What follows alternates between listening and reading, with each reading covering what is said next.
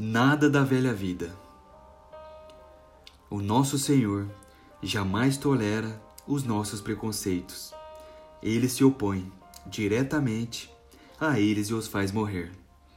Nossa tendência é pensar que Deus tem algum interesse especial em nossos preconceitos particulares e temos a certeza de que Ele nunca lidará conosco como Ele tem de lidar com os outros.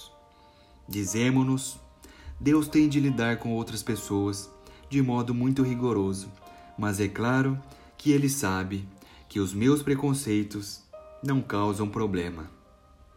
Porém, devemos aprender que Deus não aceita nada da velha vida.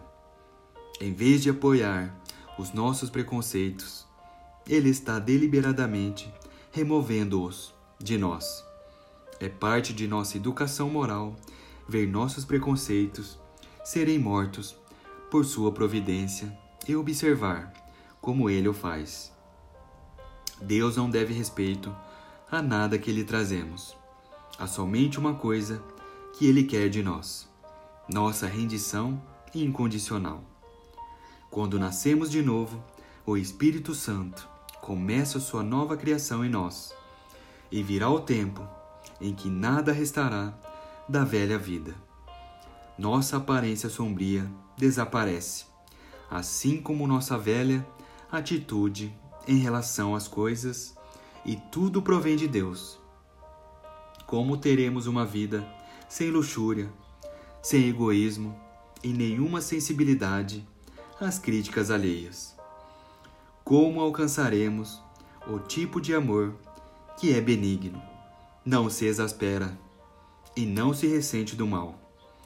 1 Coríntios 13, 4 e 5 não permitindo que algo da velha vida permaneça e tendo a confiança perfeita e simples em Deus.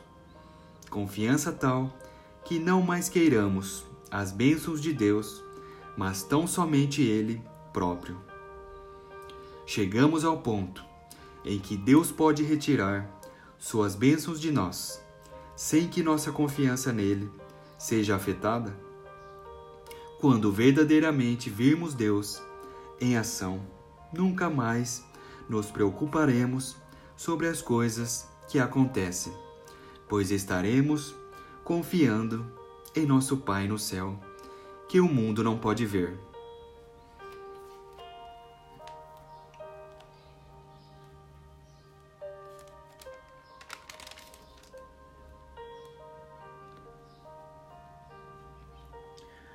Portanto, se alguém está em Cristo, é nova criação. As coisas antigas já passaram, eis que surgiram coisas novas. Segundo Coríntios, capítulo 5, versículo 17.